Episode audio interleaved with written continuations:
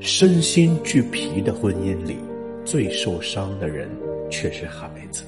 你知道吗？在一个充满争吵和矛盾的家庭里，孩子将遭受多大的伤害？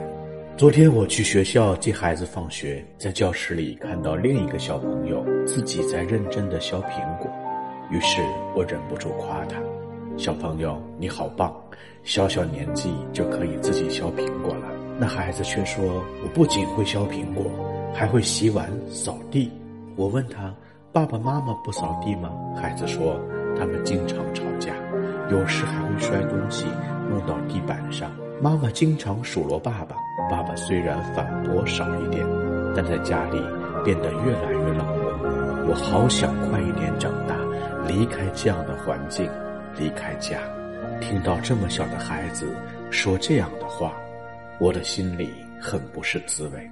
夫妻双方无休止的争吵，其实孩子都看在眼里。更致命的是，这给孩子今后的夫妻关系带来非常大的恐惧。人们常说“知子莫若母”，但有的时候，孩子才是这个世界上最了解父母的人。我想到以前一位同事的孩子，这位同事经常找我哭诉，因为她和她的丈夫常吵架。甚至好几天都不说一句话，各自在自己的世界里生活。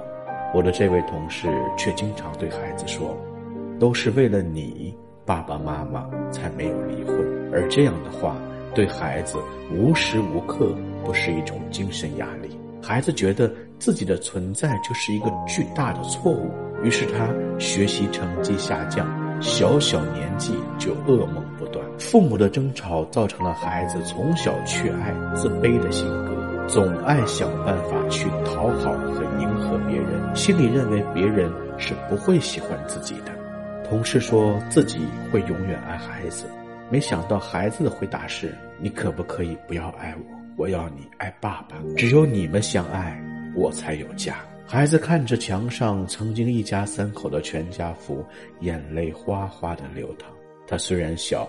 心里却很清楚，爸爸妈妈是否相爱，而自己的父母是否恩爱，直接决定了孩子在成长过程中各方面能否变得越来越好。所以，不要以为结了婚就是完成了任务，不需要顾及对方，不需要好好经营，也不要认为有了孩子就只把全部的爱倾注到孩子身上，可以晾着对方。其实。越是有了下一代，我们越是要好好经营和配偶之间的感情，因为孩子每一天都在看，这将直接影响到孩子长大以后在感情里是否顺利，进入婚姻是否幸福。所以，给孩子最好的礼物就是你们两个人彼此相爱。有任何情感问题，欢迎找我聊聊。我是阳光老师。